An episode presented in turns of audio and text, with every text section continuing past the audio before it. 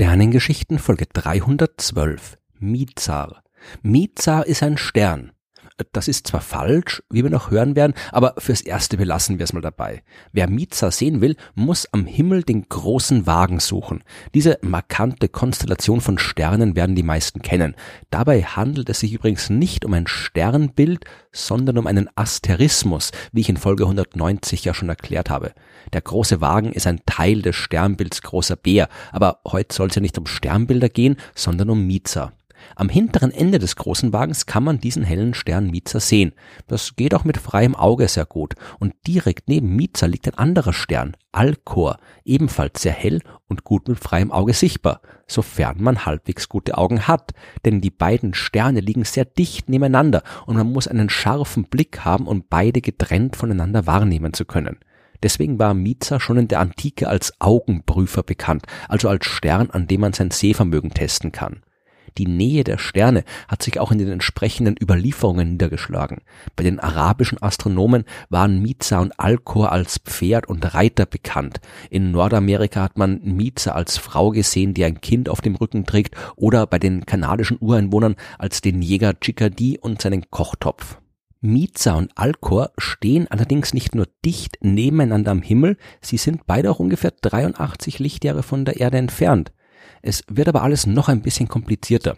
Ja, zu Beginn des 17. Jahrhunderts haben die Astronomen angefangen, das erste Mal Fernrohre zu benutzen, um den Himmel zu beobachten. Und als der italienische Wissenschaftler Benedetto Castelli sein Instrument auf Miza gerichtet hat, hat er auf einmal nicht mehr nur einen Lichtpunkt gesehen, sondern zwei. Das hat er seinem Lehrer Galileo Galilei berichtet, der die Beobachtung dann auch bestätigen konnte dass es so etwas wie echte Doppelsterne geben kann, also zwei Sterne, die einander umkreisen, aneinander gravitativ gebunden sind, das wusste man damals noch nicht. Aber Miza, der eben nicht nur ein Stern ist, sondern zwei, der war wohl der erste Doppelstern, den man mit einem Teleskop entdeckt hat. Und es gab in der Region am Himmel noch weitere Entdeckungen zu machen. Der Thüringer Mathematiker und Astronom Johann Georg Liebknecht hat im Dezember 1722 mit seinem Teleskop einen schwachen Lichtpunkt zwischen Miza und Alcor gesehen und er hat ebenfalls geglaubt zu sehen, wie sich dieser Lichtpunkt bewegt und war daher überzeugt, dass es sich um einen noch unbekannten Planeten des Sonnensystems handeln muss. Den hat er Sidos Ludovicania genannt, also Ludwig Stern nach dem Landgrafen Ludwig V. von Hessen-Darmstadt, der damals die Ludwigs-Universität in Gießen gegründet hat. Das war die Uni, an der Liebknecht gearbeitet hat.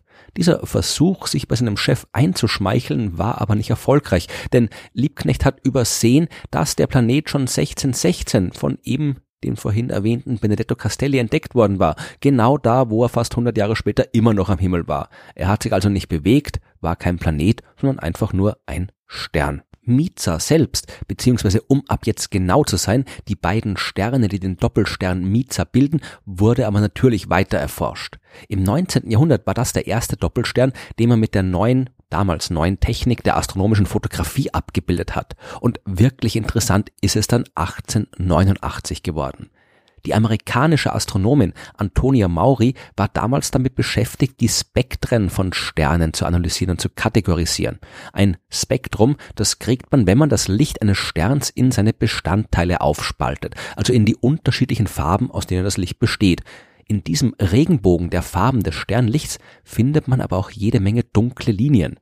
Die werden von den chemischen Elementen erzeugt, aus denen der Stern besteht und die jeweils einen ganz charakteristischen Teil des Lichts blockieren.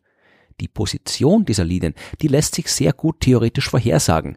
Wenn der Stern sich aber bewegt, dann verschieben sich auch die Linien. Und wenn der Stern periodisch hin und her wackelt, dann wackeln auch die Linien hin und her. Das Wackeln der Linien kann man auf jeden Fall damals sehr viel besser und genauer beobachten als das Wackeln des Sterns selbst.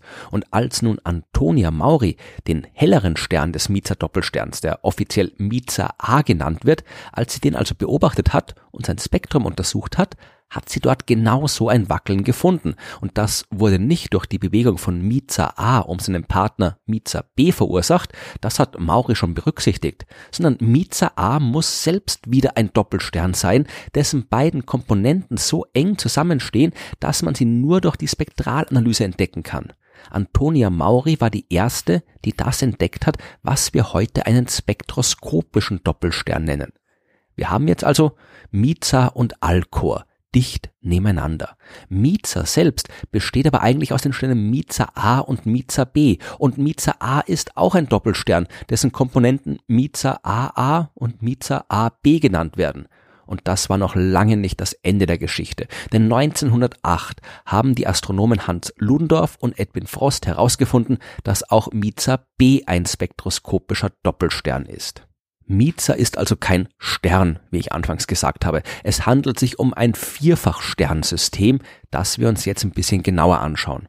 Sowohl Miza AA als auch Miza AB sind heiße, große Sterne vom Typ A mit einer Oberflächentemperatur von 9000 Grad, also fast doppelt so heiß wie die Sonne. Die sind beide mehr als zweieinhalb Mal so groß wie die Sonne und leuchten mehr als 30 Mal heller als unser Stern. Und auch die Massen sind fast identisch, jeweils ein bisschen mehr als die doppelte Sonnenmasse.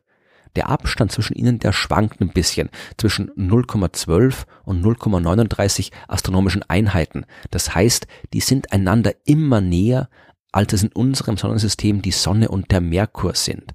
Es handelt sich also tatsächlich um ein sehr enges Doppelsternsystem. Was Miza B angeht, wissen wir leider noch lange nicht so viel. Wir wissen, dass die beiden Sterne Miza BA und Miza BB einander nicht so ähnlich sein können wie die Komponenten von Miza A. Ihre Massen und Leuchtkräfte müssen unterschiedlich sein. Vermutlich ist Miza BA ungefähr doppelt so schwer wie die Sonne, während Miza BB deutlich leichter ist. Sie brauchen circa 175 Tage, um einander zu umkreisen. Wie groß der Abstand zwischen ihnen genau ist, das ist ebenfalls unbekannt. Wie lange die beiden Sternpaare von Miza A und Miza B brauchen, um einander zu umkreisen, wissen wir auch noch nicht exakt. Dafür haben wir die noch nicht lang genug beobachtet. Sie werden aber auf jeden Fall ein paar tausend Jahre dafür brauchen. Und was auch noch nicht ganz klar ist, ob diese vier Sterne vom Miza vielleicht auch noch mit Alkor zusammen ein Mehrfachsternsystem bilden oder ob die einander zufällig so nahe sind. Nach den genauesten Messungen, die wir bis jetzt haben, beträgt der Abstand zwischen Alcor und Miza circa 0,28 Lichtjahre. Das ist ziemlich wenig, wenn es sich um eine rein zufällige Begegnung am Himmel handeln sollte. Andererseits sind Alcor und Miza Teil des sogenannten Ursa Major Sternhaufens. In so einem Haufen können Sterne einander immer wieder nahe kommen, beziehungsweise kann die ganze gravitative Interaktion zwischen all den Sternen die Bildung von Doppelsternen, zwischen denen ein großer Abstand liegt, auch verhindern. Solange wir nicht mehr und bessere Beobachtungsdaten über die Bewegung der Sterne haben, können wir schwer entscheiden, ob die jetzt wirklich zusammengehören oder nicht. Aber wenn, dann können wir unseren Sternensemble noch ein weiteres Mitglied hinzufügen. Denn auch Alcor ist kein Einzelstern, sondern besteht aus zwei Komponenten. Dann hätten wir es hier also mit einem Vierfachsternsystem zu tun, das zusammen mit einem Doppelsternsystem ein Sechsfachsternsystem bildet. Und damit wäre das Ende vielleicht immer noch nicht erreicht.